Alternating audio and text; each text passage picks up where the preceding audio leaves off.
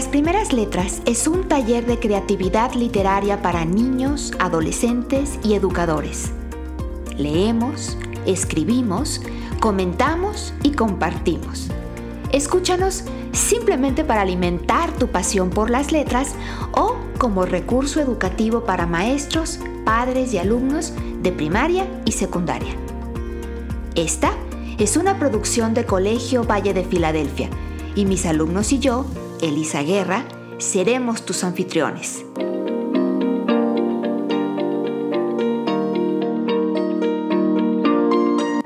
¿Ya estás listo? Comenzamos.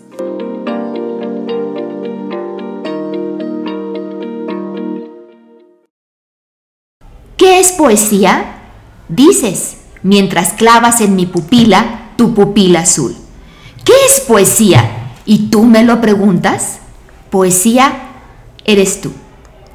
Gustavo Adolfo Becker, poeta español, 1836 a 1870. Hola, bienvenidos a nuestro episodio 8 de su podcast de taller de literatura creativa Las primeras letras. Estoy con mis anfitriones, los saludamos, ellos se presentan con su seudónimo. Hola, Recita. Félix Páramo. Hola, soy Jerónimo X. Y tenemos nuevamente como invitada a nuestro programa, continuando la conversación que dejamos pendiente en el episodio pasado, a Patricia Ortiz. Bienvenida, Patti. Muchas gracias, buenos días, hola chicos y hola Liz. Pues hoy vamos a hablar de poesía y qué mejor que tenemos a Patti como invitada. Ella es una gran poeta, quienes estuvieron con nosotros en el episodio 7 ya conocieron un poquito sobre su historia, pero quienes nos escuchan apenas en este episodio número 8, les cuento que Patti es poeta, ha publicado cinco libros de poesía, ha presentado sus trabajos en lugares tan importantes como la Universidad de Harvard y como la Feria Internacional del Libro de Guadalajara. Ha recibido numerosos premios, reconocimientos, becas, estímulos académicos para eh, fomentar su producción literaria. Y es también, además, maestra de arte y de literatura. Patti, nuevamente muy bienvenida y muchas gracias por estar con nosotros para compartir justamente hoy sobre esto que fue con lo que abrimos el programa, que es poesía. Bienvenida, Patti. Gracias, al contrario, yo feliz de estar con ustedes y con estos chicos tan talentosos. Pues el poema que leímos eh, al inicio de este programa, el que justamente intenta responder qué es la poesía, es de Gustavo Adolfo Becker. La obra principal de Becker, que como ya dijimos, nació en 1836 y murió en 1870 en España, me parece que fue específicamente Sevilla. Eh, su obra principal se llama Rimas y Leyendas y es una obra que incluye tanto poemas como, como pequeñas narraciones, leyendas. Fíjense, en el episodio pasado estábamos platicando sobre la relación entre la literatura y el arte. Bueno, pues el papá y el hermano de Gustavo Adolfo Becker eran pintores. Y de hecho su hermano, que se llamaba Valeriano, pintó un retrato de Gustavo Adolfo. Tenemos un, retrato de, Gustavo Adolfo Becker realizado por su hermano Valeriano Becker. Ahora, eh, yo no sé por qué nos toca de repente asomarnos tanto a la vida de estos eh, autores y artistas y que muchos de ellos tienen experiencias pues trágicas verdaderamente. A los cuatro años, cuando, cuando Gustavo Adolfo tenía cuatro años, se muere su papá. Y cuando tenía 10, se muere su mamá. Entonces a él, a su hermano Valeriano y a otros cinco hermanos, o sea, a los siete hermanos, los acogen sus tíos, los adoptan sus tíos. Y luego tiene una vida muy intensa, pero muy corta, porque muere a los 34 años, igual que la mamá de Pablo Neruda, de tuberculosis. Bueno, pues esa fue la pequeña reseña que quería hacerles de Gustavo Adolfo de Becker, de, su vida, por supuesto. Eh, su libro Rimas, Rimas, y Leyendas es uno de los más leídos y uno de los más representativos de la, de la literatura española. Y sería muy lindo que si tienen ustedes interés, pues leamos algo más de este escritor en sus propios tiempos libres. Quizá en algún otro podcast, en otro episodio, sigamos platicando sobre él. Pero justamente eh, este poema, ¿qué es poesía? ¿Qué es poesía? Es lo que queremos rescatar. Hoy queremos hablar precisamente de eso, de qué es poesía. Félix, ¿por qué no haces tu primera pregunta para Patricia Ortiz? ¿Qué es la poesía y cómo sabes que un escrito es realmente poesía? Gracias, Félix. Eh, pues bueno, es, aunque pareciera una pregunta fácil, es una pregunta difícil de contestar. Yo creo que la poesía es poder plasmar a través del, lenguaje, de la, de la palabra, lo que tu alma te dicta, lo que los sentimientos te dictan. Podríamos hablar que la poesía es como la música del alma. El alma es algo que no, que no es tangible, eh, que no podemos ver, sin embargo, la poesía nos permite ver esas, esas cosas que solo la imaginación nos permite ver. Eh, decía Octavio Paz, este escritor mexicano, también ganador del Premio Nobel de Literatura, que la poesía es, es poder, es liberación, es, es salvación, eh, te libra del caos, te invita a regresar a tu tierra natal. Y también eh, leí hace poco a otro escritor que decía que la poesía es como tirar varios ramos de rosas a un cañón y esperar el eco. Que esto es una metáfora, desde luego, este, pero imagínense tirar rosas, rosas, estas flores tan bonitas, ¿Cuál sería el eco de estas rosas que, caen en un acantilado, que caen en un, cañón? Bueno, esas cosas que no podemos decir normalmente, sino que solo a través de la poesía las podemos decir porque eh, pues son producto de nuestra imaginación. ¿Y cómo sabemos que un escrito es realmente poesía? Es la siguiente pregunta. Yo te lo voy a contestar de una manera muy sencilla. Si te pone los vellitos de punta, es decir, si te emociona, si te conmueve, yo creo que es poesía. esto es liberador porque entonces nos libera nuevamente de quizás de la tiranía de las formas. Sí. Hoy estamos hablando de, poesía y específicamente me gustaría que abordáramos el tema de la poesía libre porque eh, que no está aquí con nosotros, tiene, tiene ideas muy poderosas y es, es una chica que se expresa con, mucha propiedad y con mucha vehemencia. Y, ella en alguna ocasión nos decía, es que no es un poema si tiene menos de ocho versos, o no me acuerdo cuántos decía, es que no rima. Mm, necesita rimar, Patti, necesita tener una extensión mínima o máxima para que podamos considerarlo un poema. Yo en aquel momento le decía, le, le, le comenté de los haikus que son poemas brevísimos de apenas tres líneas y ya en otro episodio hablaremos de haikus, pero quisiéramos escuchar tu opinión.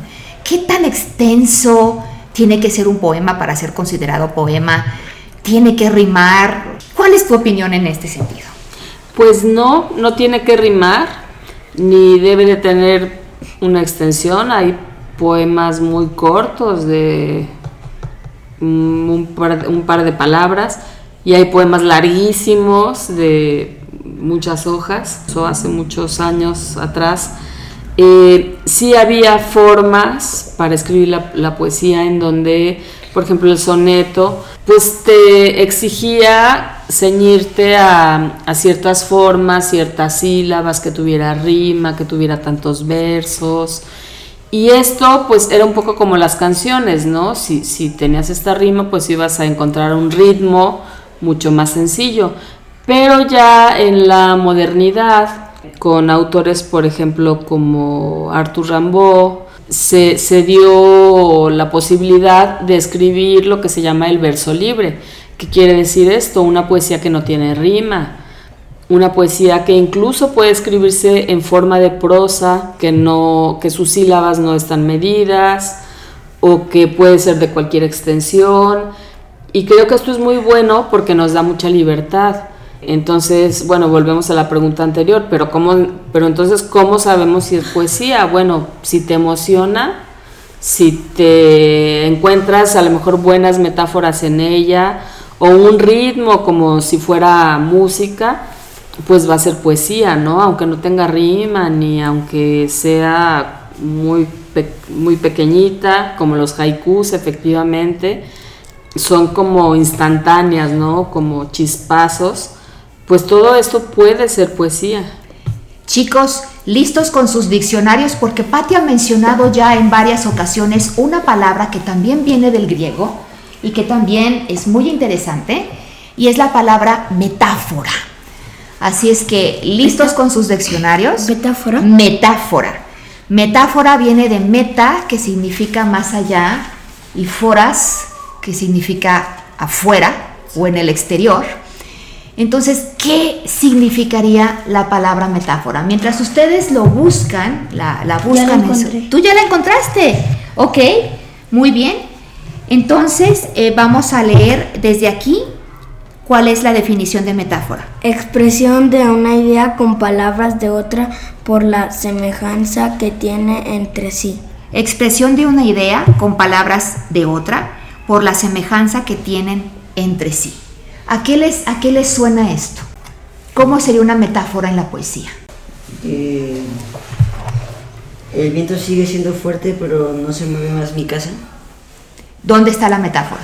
En el viento y la casa. Pero la metáfora aquí fue entonces la interpretación que tú hiciste de eso, Que, que se mueve más mi casa.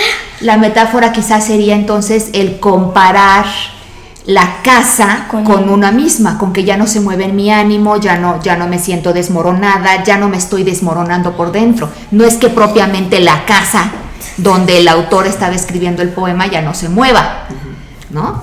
¿Sería eso, Patti? Sí, efectivamente. Como decía la definición que nos leyó Jerónimo, pues es hacer cierta comparación, ¿no? Cierta analogía. Eh, efectivamente, como dices tú, de este es un versito de un, de un poema mío. eh, pues equipara la casa con la persona y el viento a lo mejor puede seguir soplando, pero ya no me va a hacer daño, ya no va a tener efecto sobre mí porque yo estoy fuerte como una casa, ¿no?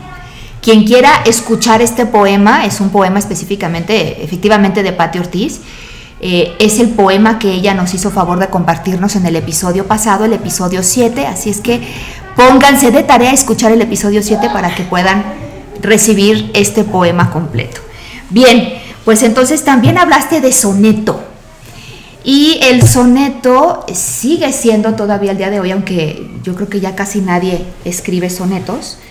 Eh, bueno, no sé qué tanto tú conozcas de poetas modernos que escriban todavía sonetos, pero yo, los sonetos que yo recuerdo, mis sonetos favoritos, pues son de Sor Juana Inés de la Cruz, hombres necios que acusáis a la mujer sin razón, sin ver que sois la ocasión de lo mismo que juzgáis. ¡Ah, qué maravilla! Ya Sí. hablaremos de Sor Juana. Sor Juana merece un episodio completito para ella sola. ¿no? Pero un, un soneto se compone de eh, cuatro estrofas, dos de ellas con cuatro versos y dos de ellas con tres versos. Y eh, deben de ser en decasílabos, o sea que cada verso debe de tener 11 sílabas y debe de tener rimas consonantes. Entonces tiene un montón de reglas el soneto y no es nada fácil lograr un buen soneto, porque además de, de lograr la perfección de la forma, pues también tienes que estar diciendo algo significativo, el, el fondo también es importante. ¿no? Pero hoy estamos hablando de, de- de poesía libre y quizás si te esfinge pueda hacer la siguiente pregunta. ¿Se puede escribir en prosa y verso al mismo tiempo? Sí, es que fíjate que lo maravilloso de esta época en la que vivimos es que puedes hacer lo que quieras. ¿Sí? O sea, hay mucha libertad, entonces puedes empezar a escribir un, un poema en verso y, y luego lo continúas en, en prosa. Veo aquí, bueno, me adelanto un poquito a los poemas que, que vamos a tallerear. Aquí un poema de Caerul, Cairulium. Eurulium, perdón. Sí, fíjate que este poema me lo que decían que se puede haber prosa y verso, bueno, puede haber prosa y verso y puede haber también aquí dibujitos o ilustraciones. Aquí está esta, eh, esta chica cuando pone la palabra flor, cuando escribe la palabra flores, pues al lado pone una florecita, el dibujo de una flor. ¿Se vale? Claro que se vale. ¿Sabes también que he visto? Eh, que hay quienes hacen imágenes con los Sí, poemas. ajá. Al estar escribiéndolos, bueno, ya cuando se, se imprimen, digamos, tienen a lo mejor una forma de ola o- o, o va cayendo eh, incluso del mismo verso como si se fuera desmoronando la Exacto, palabra. Entonces sí. al mismo tiempo es una, es una imagen visual y un Sí. poema. Sí, había un, un poeta francés llamado eh, Guillaume Apollinaire que efectivamente hacía imágenes con poemas. Hay una de un señor con un sombrero, por ejemplo, y, y la imagen está hecha con los versos. Entonces, pues imagínense, aquí está también de lo que hablamos el, el programa, el episodio pasado, está pues entremezclando las artes, ¿no? La, la ilustración con la poesía. Entonces todo es válido. Y justamente es- estos autores que, mencionaba como Apollinaire, como Rimbaud, como Baudelaire, son, digamos, los precursores en este tipo de libertad que ahora tenemos para escribir, porque ellos se atrevieron a escribir sin rima, a hacer dibujos con palabras, a desmoronar este poema, es decir, poner las palabras así como si, si fueran una escalerita o si fueran cayendo. Es válido combinar todo esto y volvemos a la misma palabra, pero cómo, a la misma pregunta, perdón, pero ¿cómo sabemos si es un poema? Bueno, pues si nos gusta, si nos emociona, si nos dice algo o... Y puede gustarte o no. Y puede gustarte o no. El hecho de que no te guste no significa que no sea poesía. Ajá, Igual que el arte. ¿no? También. Sí, en el arte pues podemos ver pinturas a lo mejor muy, muy bellas, en el sentido estricto de la palabra, pero podemos ver también a lo mejor pinturas cuyo tema pueda ser terrible, pienso en algunas pinturas de Goya, por ejemplo, que no nos guste, sin embargo nos hacen estremecer por, por eso, porque son muy duras o muy fuertes. Entonces, eso es arte, ¿no? Cumplen un objetivo, dan Cumplen un un mensaje, objetivo, provocan un, un sentimiento, una reflexión, una idea. Una emoción incluso.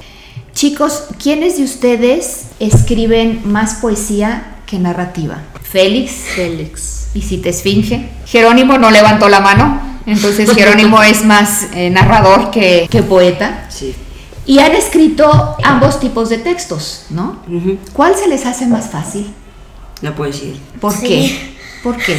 Porque me puedo expresar y este más con metáforas y agregando cosas que, que, que yo, yo sé que, que se van a entender, pero son diferentes a las, di- a las demás. Y aparte, me, me gusta más cómo, cómo está estructurado el poema.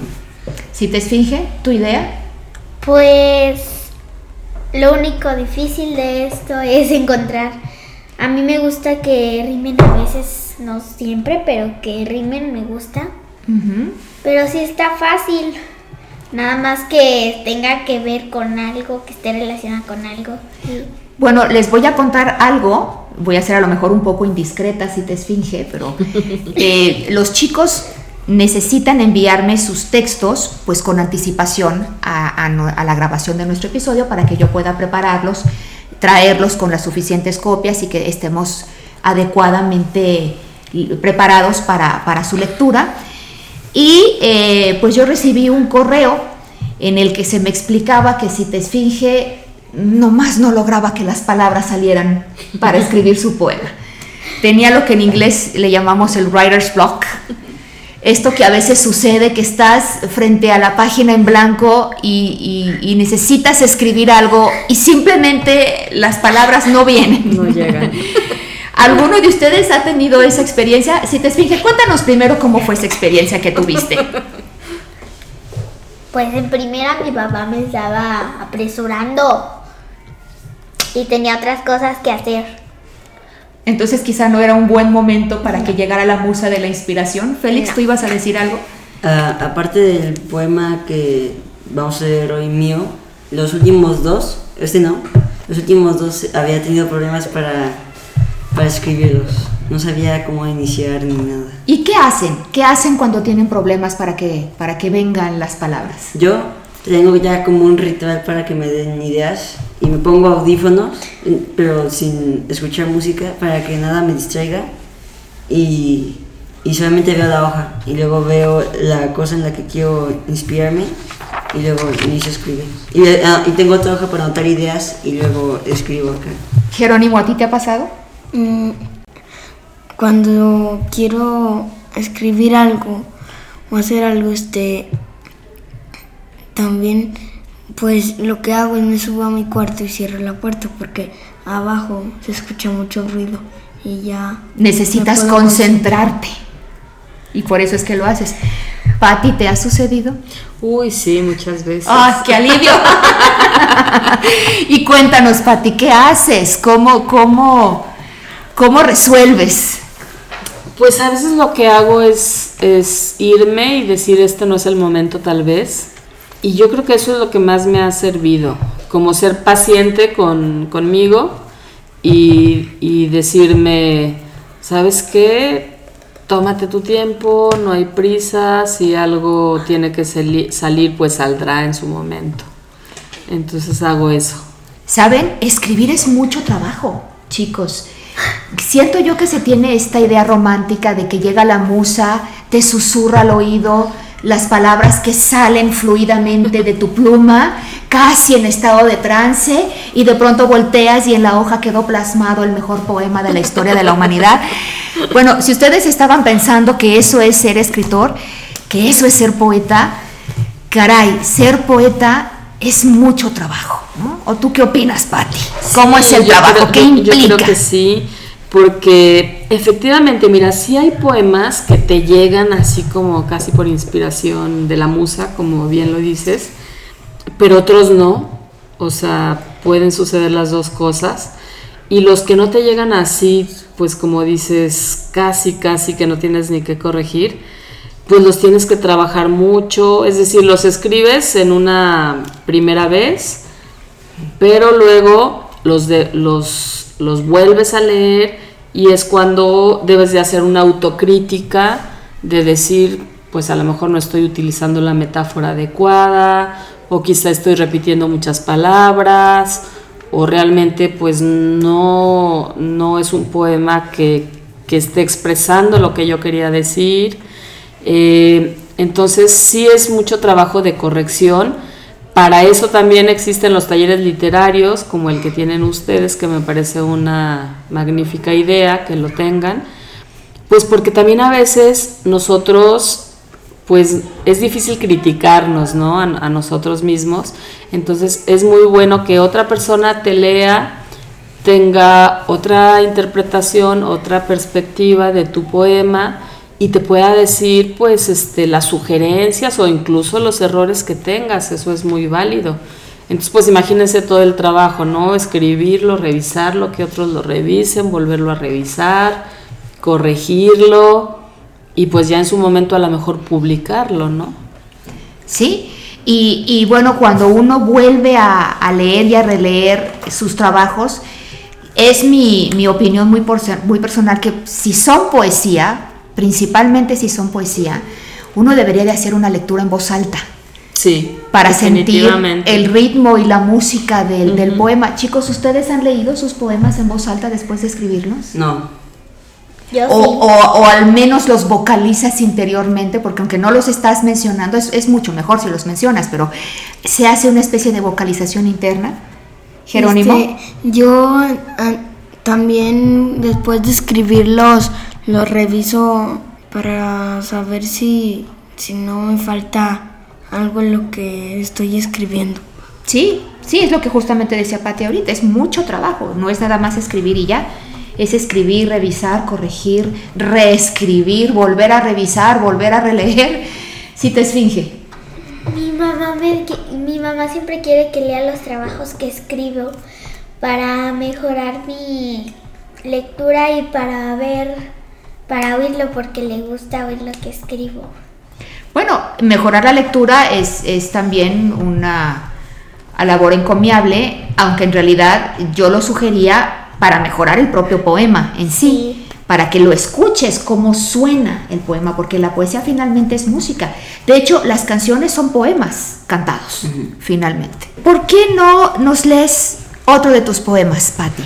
Claro que sí, con mucho gusto. Este poema sí tiene un título, que no les puse aquí, pero sí tiene un, título que se llama Ars Poética o Arte Poética. ¿Qué quiere decir esto? Pues el responderme por qué escribo. Es como si ustedes me preguntaran, oye, ¿y tú por qué escribes?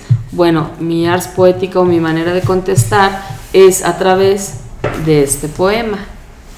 Escribo porque tengo un tambor en la cabeza, porque nadie pudo verme y mi sombra se desplomaba cada noche.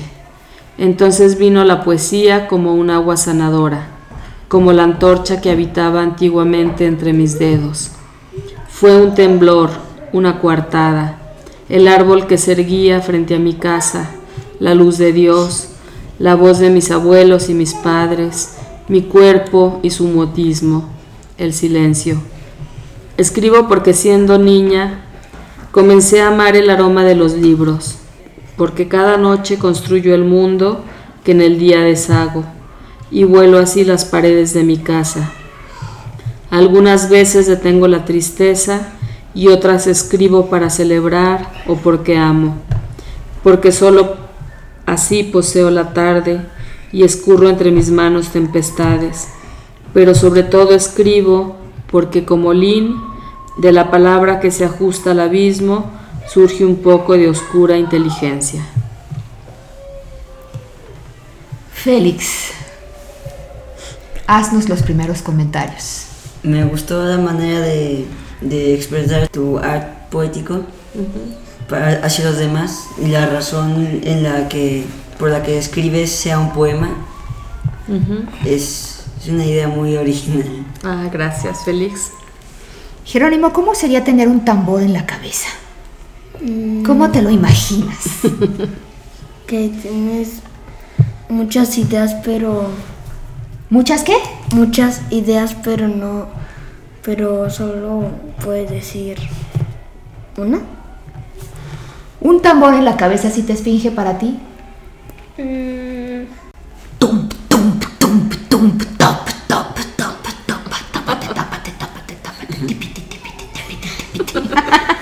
Tac, tac, tac. Bueno, podemos crear un montón de ritmos con un tambor. Jerónimo, Aquí también me gustó la parte donde dice el árbol que se eh, ergía frente a mi casa, la luz de Dios. la voz de mis abuelos y mis padres. A mí me gusta mucho la parte que dice, escribo porque siendo niña comencé a amar el aroma de los libros. Y yo creo que me gusta porque yo me pude identificar mucho con esa experiencia. Desde niña, cada vez que, que adquiría un nuevo libro, que recibía un nuevo libro, les he contado a ustedes que mi abuelo me llevaba de la mano a la librería y me dejaba escoger lo que yo quisiera. Y era llegar y rescatar a los libros de, de su bolsa de plástico y de el- esa cubierta, el emplaye que muchas veces traen. Y inmediatamente cuando, cuando tomas el libro en tus manos, tiene un olor muy particular. ¿Ustedes lo han percibido? Sí. sí. ¿A qué huelen los libros? A mí me gusta mucho cómo huelen. Huelen a tinta, huelen a papel, pero Huelen a nuevo. huelen a nuevo. más O a viejo, los- libros viejos. También, exactamente. Sí. Hay muchos libros que huelen a viejo, los que, Ajá. claro, los que son ya libros viejos, ¿no? Entonces huelen a historia, huelen. A sabiduría. Claro, ¿por qué Sí, no? qué ¡Qué, buena buena metáfora. metáfora! ¡Ay, muy bien, Jerónimo! Huelen a sabiduría los libros. Y eso es algo que el libro electrónico no tiene. El libro electrónico no huele, porque ¿a qué huele la tableta? ¿A qué, a qué huele el teléfono? Ahora, no estoy hablando mal del libro electrónico, ¿ok? Finalmente es lectura. Y, y, pues es el cambio de los tiempos y se vale que leamos también en libros electrónicos. Pero siempre que tengo oportunidad, me sigue gustando mucho la experiencia de tener un libro en las manos. ¿Ustedes qué opinan? A mí igual me gusta mucho tener el libro en físico. No, no, nunca me gustó leer en el teléfono. Bueno, el teléfono además es chiquito, la, la tableta puede ser incluso un poquito más, más cómoda. A mí lo que me gusta es que, por ejemplo, para viajar puede uno llevar ahí un montón de libros, puedes llevar una pequeña biblioteca o una gran biblioteca en tu tableta, pero si no estás viajando y si estás en casa, eh, ir creando una colección de libros. Yo estoy creando ahora la biblioteca que algún día espero heredar a mis hijos o a mis nietos. Ah, muy bien. ¿Tú por qué escribes si te esfinge? Porque me gusta y porque es como magia, la magia de, de la pluma, la, la mano y la mente. La magia de la pluma, la mano y la mente. wow. Félix, ¿por qué escribes? Porque me gusta escribir cosas como para mí, en una conversación mental. Y luego me leo a mí mismo y, y- y pienso más cosas y sigo leyendo y luego me gusta expresarme para mí mismo. Eso que dices me hace recordar algo que leí una vez en un libro de Farid Zakaria, eh, que se llamaba En defensa de la educación liberal. Y él decía que en alguna ocasión le preguntaban sobre algún tema actual de política o algo. Él de hecho es conductor de, programas de televisión sobre política y temas de actualidad. Y que, y que él decía, no sé, no sé qué pienso sobre ese tema porque todavía no escribo sobre ese tema. Me, me gustó mucho esa respuesta porque era una manera de decir que escribir era también una manera para él mismo de pensar sobre algo, que es como estas conversaciones que tú estás mencionando que tienes contigo mismo a través de las letras. ¿Por qué escribes, Jerónimo? Cuando voy a escribir solo me imagino a veces como un paisaje o dos personas teniendo una conversación y, lo escribo. Ok, entonces de alguna manera escribes porque quieres reflejar lo que está sucediendo en, tu imaginación, en tu mente. Quieres ponerlo en letras, quieres plasmarlo en papel, ¿cierto? Ay, pues qué bueno que escribamos. Por la razón que sea que escribamos, qué bueno, qué bueno que escribamos. Hoy vamos a seguir compartiendo los textos que, que ustedes escribieron inspirándose en obras de arte. En el episodio pasado, el episodio 7, leímos algunos textos que escribieron nuestros anfitriones, nuestros niños anfitriones, y que estaban inspirados en postales, en una postal diferente cada uno. Estas postales yo se las traje del Museo de Arte Moderno de Nueva York, el MoMA, después de su reciente inauguración, y todas ellas eran imágenes de obras que son parte de la colección del museo. Eh, leímos algunas en el episodio pasado y hoy vamos a leer algunas otras. Entonces me gustaría que comenzáramos con la que se titula Relojes de Sentimientos. Su autora es Cita Esfinge, que está aquí con nosotros. Y la, la obra de arte que inspiró este poema de Cita Esfinge es la titulada La persistencia de la memoria, cuyo autor es Salvador Dalí. Te escuchamos, Cita Esfinge. En estos relojes memorias se guardan, como gotas escurren, gotas de recuerdos, rencores y sentimientos. Y con ellos juegan estos relojes, que el tiempo no miden. Patti. Bueno, pues me gusta mucho el poema, si te esfinge te felicito. Eh, eres una, una buena poeta. Y bueno, debo decir que a mí este cuadro de Dalí me, me gusta mucho y efectivamente creo que lo plasmas muy bien, haces esta comparación de- del cuadro con, con la memoria, con el tiempo, dices por ejemplo esta- estas palabras al final, estos relojes que el tiempo no miden, porque ¿qué es lo que miden esos relojes? Eh, nos dices tú los recuerdos, los sentimientos, la memoria, y entonces la memoria eh, no es algo sólido, es algo efectivamente como, como el cuadro de Dalí, algo que parece blando, algo que parece que se derrite, pues no es como, como un reloj que vemos habitualmente. Entonces creo que captas muy bien esta idea. Sabemos que Salvador Dalí era un pintor surrealista, es decir, eh, pues pintaba cosas que podrían estar en la imaginación, que podrían estar en los sueños. Sabemos que en los sueños siempre eh, pues tenemos imágenes así muy, muy chistosas, muy distorsionadas, muy locas, pues sí, como unos relojes blandos. y efectivamente creo que tu poema nos explica muy bien, pero no, se, queda solo en la pintura, nos dices cosas más allá de la pintura que es ya tu poesía o tu palabra, ¿no? Por ejemplo, me gusta mucho la metáfora gotas de recuerdos, ¿sí? Como si los recuerdos gotearan, como si fueran agua, como si se desmoronaran. Qué bonito, porque pues los recuerdos no son siempre algo algo estático, digamos que van y vienen, se nos olvidan y efectivamente fluyen. Fluyen. Cambian con el tiempo. Cambian con el tiempo. A veces recordamos algo de maneras diferentes conforme va pasando el tiempo, ¿no? Exacto. Pati, muchísimas gracias. Félix o Jerónimo, ¿qué quieren decir de este poema de Cite Esfinge? Me gustó mucho la parte también de gotas de recuerdos, rencores y sentimientos. Se me hace que, aunque el poema no esté tan grande, está completo, no necesita nada más. Claro, es, es, una muy buena respuesta a la pregunta qué tan largo tiene que ser un poema, pues sería lo largo que necesite ser, que puede ser mucho o muy poco. Tiene la medida que necesita tener el poema Jerónimo. A mí me gustó la parte cuando dice memorias se guardan como gotas escurren, gotas de recuerdos. Sí, la misma parte que estaba mencionando Patti justamente ahorita. Y esta es una de las obras más famosas quizá de, Salvador Dalí. Sí.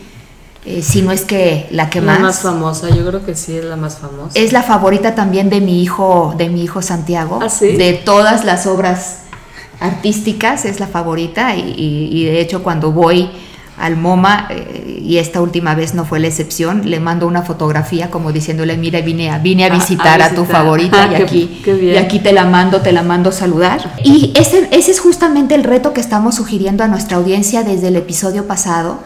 Si tienen una obra de arte que les guste, que les mueva, que específicamente les hable al corazón, utilícenla como una fuente de inspiración para escribir algún texto y nos encantaría que nos compartieran sus textos a través de medios sociales, que nos compartan esa imagen que los ha inspirado junto con su texto.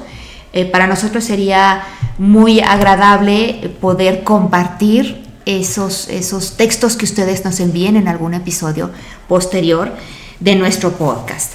Vamos a escuchar nuestro siguiente trabajo que se titula El espejo falso y cuyo autor es Félix Parado. Él nos va a leer este texto que está inspirado en una obra de René Magritte que se llama El espejo falso. René Magritte es uno de mis pintores favoritos, por cierto. El espejo falso, el reflejo de la realidad plasmada en un espejo, en el que se puede ver la verdad y la mentira. Es un espejo falso, es un cristal singular, que refleja la existencia de nuestra percepción de la realidad y citando la expresión de Ramón de Campoamor, en este mundo traidor, nada es verdad ni mentira, todo según el color de cristal con que se mira. Jerónimo. Este tiene, tiene una rima que dice reflejo con espejo. Bueno, claro, y no quiere decir que, que los poemas que ya no necesitan tener rimas no tienen que no tener rimas tampoco. Pueden tener rimas o pueden no tener rimas. Lo, lo rico ahora es la libertad de que pueda haber o no haber rimas, si te esfinge. Es rojo con rayas con rayas amarillas y manchas blancas. Félix, tres colores. Otra vez, ¿cómo fue rojo con, con rayas amarillas y qué? manchas blancas. Y manchas blancas. wow. Bueno, eh, ya, ya hasta me confundí. Patti, yo me fijo aquí que él está citando dentro de un poema a otro, a otro autor. ¿Esto es válido? Claro que sí. Es válido hacerlo. Que se mira. Nada es verdad ni mentira, todo es según el cristal con que se mira. Y dice, citando la expresión de Ramón de Campo Amor. ¿Se vale entonces citar trabajos de otros? Sí, se vale. Y de hecho aquí lo está haciendo muy bien Félix, porque lo está citando como debe de ser, entre comillas. Es decir, él está dándole crédito al autor, eh, lo cual me parece excelente. Y además nos da a conocer también a otro autor, nos puede dar la espinita de buscarlo, de leer más. Y además está haciendo pues esta combinación entre su propia poesía con la poesía de alguien más o, el, o los escritos de alguien más. Y bueno, pues yo felicito también a Félix. También eres un, un poeta que estás también en, en, una edad muy, muy interesante, tienes 14 años, ¿verdad? Sí. Muy interesante para empezar. Eh, te recomiendo también leer mucho, seguir escribiendo, qué bueno que tomes tus notas y que tengas estas conversaciones mentales contigo mismo. Y en concreto el, el poema, pues me gusta viendo la imagen de René Magritte, que también es surrealista, podemos ver ahí un, un ojo en donde hay unas, unas nubes de fondo. Un cielo. Un cielo, efectivamente. Pues una imagen que en la realidad no existe, ¿no? Podría existir a lo mejor en, igual en nuestros sueños. Respecto a eso nos hablas de un espejo falso y nos dices en los primeros versos el reflejo de la, de la realidad en el que se puede ver la verdad y la mentira. Es decir, la realidad es como un espejo, ¿sí? Un espejo en donde podemos ver lo bueno, lo malo, un espejo en donde podemos ver colores, como efectivamente nos dice si te esfinge, podemos ver lo blanco o lo negro, o podemos ver también lo rojo con bolitas amarillas, eh, rojo con rayas amarillas y manchas blancas. Y manchas blancas, efectivamente, pero finalmente esa realidad va, va a reflejar nuestra existencia, o ese espejo va a reflejar lo que somos es como si en los ojos tuviéramos unos lentes en donde nos permitiera ver la realidad de maneras diferentes. Entonces creo que haces muy buenas metáforas, creo que haces una buena reflexión y escribes muy bien. Te felicito, Félix. Gracias. Es como los filtros que les podemos poner ahora a las fotografías Ajá. antes de publicarlas en Instagram. Sí, exacto. Que te permite ponerle que si verano, que si invierno, que si este, Blanco sepia, negro. blanco y negro. Ajá. Y otros filtros además que, que te distorsionan, como tú decías ahorita, También. Pati, que te hacen la cara como de perrito, o te, o te aveje- avejentan, o te... O hacen combinación de dos rostros. Exacto, ¿no? O, o te hacen como si fueras mujer o como si fueras hombre. ¿no? Que son justamente, pues, distorsiones, pero es, es algo eh, que se me viene mucho a la mente con tu poema, Félix. Y yo creo que, de hecho, desde, el- desde la obra de Magritte, la obra en sí ya es una metáfora. La visión nublada puede estar nublada por tus diferentes percepciones, por tus ideas que ya traes muy fijas. Hay personas que tienen, que están tan casadas con ciertas ideas que, que no pueden ver más allá de esas ideas. Todo lo que ven creen que es una confirmación de las ideas que ellos, que ellos piensan. Esas pudieran ser las nubes que, que estuvieran nublando, valga la redundancia, la, la visión de una persona. Pero finalmente, pues depende, depende del cristal con que se mira. Y lo que decía Patti es algo muy, muy, muy importante.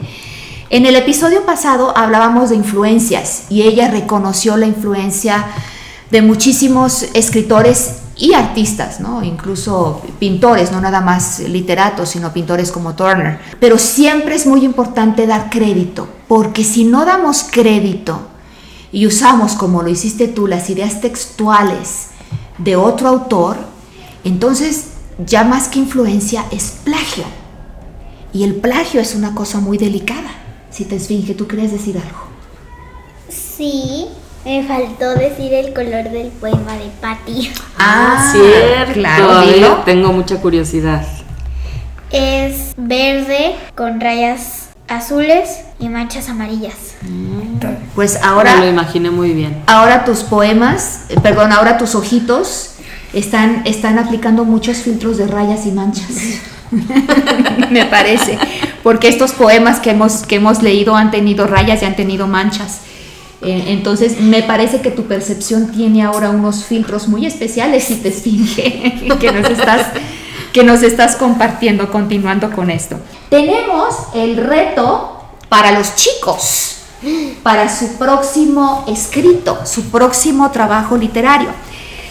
Patti, te cuento que en nuestro podcast nos hemos inspirado, por un lado, en el canal, en el programa del canal 22, La Dichosa Palabra, y una de sus conductoras, Laura García Arroyo, escribió un libro que se llama Funderelele, y es un libro que también recomiendo a todos los niños que escuchan nuestro podcast y sus maestros.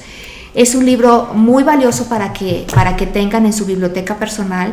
Nosotros lo utilizamos no solamente como un libro de lectura que es, que es fascinante, sino también como un libro de referencia. En este libro, Laura García Arroyo nos cuenta cómo ha tropezado durante su vida con diferentes palabras, palabras que quizá no son tan conocidas, pero que tienen significados eh, muy interesantes y con mucha frecuencia, digamos casi en todos los episodios, exceptuando ahora que hicimos este ejercicio de, inspirarnos en, trabajos de, arte, pero en, prácticamente todos los episodios elegimos una palabra de Funderelele, que es como se llama este libro, y eh, utilizamos esa palabra para nuestro siguiente trabajo. Ah, muy bien. Y esa palabra necesita ser parte del trabajo, no importa si está en el título o si está dentro del, del trabajo, no necesita ser central, Puede ser una palabra que por ahí simplemente aparece o puede ser la parte central también del texto. Ahora sí que eso es elección de, los chicos, como ellos, como ellas quieran hacerlo.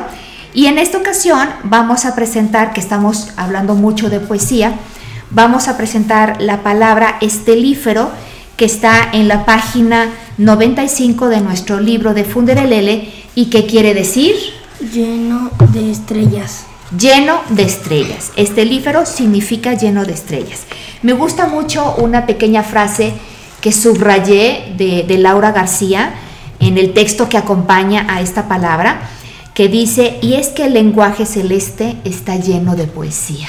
Mm, me gustó, me gustó mucho esa expresión. Y en, en este texto ella cuenta cómo fue que se encontró con la palabra estelifro y nos cuenta que la aprendió en los veranos que pasó con su abuelo. Entonces es, además una, una narración muy, muy linda. Y para mí, que, también estuve muy pegada a mi abuelo y que fue él realmente quien me acercó a las letras, para ti que también tu abuelo es una figura muy importante, eh, Félix, pues eh, es algo que seguramente nos va a llamar mucho la atención. Estelífero, lleno de estrellas. O sea, no es suficiente decir estrellado, sino que también puedes decir estelífero. Ella nos dice aquí que el sufijo fero significa algo que lleva, que contiene o que produce. Entonces sería algo lleno de estrellas, algo que lleva estrellas, algo que contiene estrellas o algo que produce estrellas. Eso sería estelífero. Y por supuesto podemos decir que el cielo es estelífero pero pudiera haber otras cosas estelíferas, no nada más el cielo. Ahí vamos a ver. El cine. El cine también es estelífero, está lleno de otro tipo de estrellas, de estrellas de cine, pero efectivamente esa es una muy buena metáfora. Entonces van a tener un doble reto, chicos. Van a utilizar la palabra estelífero para hacer un poema, pero cuando lo escriban van a buscarle una forma visual, como decíamos hace rato de los poemas que comenzó a hacer Apollinaire. Vamos, lo pueden hacer en forma de estrella, pero no necesariamente tiene que ser en forma de estrella, puede ser en cualquier otra forma, pero que tenga una forma el poema cuando esté escrito. Y lo pueden escribir a mano o lo pueden hacer en, computadora y enviárnoslo. Entonces, obviamente nuestros escuchas no podrán saber no podrán ver en el momento de que lo leamos cómo está, pero buscaremos la manera de compartirlo quizá en la página web o en los medios sociales. ¿Qué estás leyendo ahorita, Jerónimo? Pizzas en el espacio. Estás leyendo el libro que se llama Pizzas en el espacio de Toño Malpica. ¿Y qué te ha parecido? Mi padre y habla sobre qué podría pasar en el futuro. Ok, es, es digamos que un libro sobre el futuro. Si te esfinge, ¿qué estás leyendo? El mundo de Sofía. El mundo de Sofía. Es un libro bastante complejo. ¿Qué te está pareciendo sobre filosofía? ¿Qué te está pareciendo? ¿Te está gustando mucho? Sí, pero yo quiero ver la película también. Ah, muy bien. Qué bueno. Le faltan imágenes. Yo, yo creo que porque sabes que existe la película, quieres ver la película. Y está bien, pero las imágenes te las vas creando tú conforme vas leyendo. Cierto. Y eso también es muy, eso también es muy lindo. Félix, ¿qué estás leyendo? Voy a iniciar a leer un libro de Gabriel García Márquez, este, que se llama La cándida heréndida y La increíble y triste historia de la Cándida Heréndida y su abuela de Salma. Un título muy largo, un libro corto. Me llamará mucho la atención ver qué opinas de ese libro. Es un tema fuerte, pero eh, yo lo leí también hace algunos años y, y me encantará que más adelante platique. Bueno, pues también les invitamos a ustedes que nos escuchan, que nos compartan qué libro están leyendo, que nos cuenten qué les está pareciendo, si lo recomiendan o no y por qué. Y antes de terminar este programa, eh, quisiéramos agradecerte, Patti, que hayas estado con nosotros durante dos episodios. Tenemos un pequeño obsequio que darte de parte de todos nosotros. Ay, muchas gracias. Y es Oh, tu propio ejemplar de este libro que nos ha inspirado de Laura García Arroyo, Ay, no, pues muchísimas gracias. Funderelele. Eh, sabemos que lo vas a disfrutar así como nosotros lo disfrutamos porque tú también eres, un amante del lenguaje y de las palabras. Claro que sí, muchísimas gracias. La verdad los felicito por este podcast, es, es increíble y a todos ustedes les agradezco. Y yo les tengo una petición, a mí me gusta que todos los libros que me regalan eh, me los dediquen, entonces eh, pues si me lo pueden dedicar, me voy a quedar con ese recuerdo siempre. Pues te lo vamos a dedicar con mucho gusto, aunque no seamos los autores, te lo vamos a dedicar como, como amantes de las letras y amantes de este libro en particular. Gracias, Pati. Gracias. El tiempo se nos ha terminado y no nos queda más que despedir nuestro programa. Eh, quiero volver a mencionar esta hermosa frase de Laura García Arroyo. El lenguaje celeste está lleno de poesía. Hasta pronto, gracias Patti, gracias chicos y gracias a los que nos escuchan. adiós. Adiós.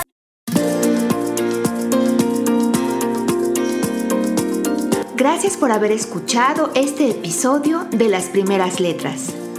En nuestra página web, lasprimerasletras.org, encontrarás planes de clase para cada programa y enlaces a nuestros medios sociales. Si te gustó lo que escuchaste, por favor, suscríbete a nuestro podcast y conviértete, como nosotros, en un embajador de las letras porque estamos convencidos de que todo niño tiene la semilla de la genialidad. Hasta pronto, soy tu anfitriona, Elisa Guerra.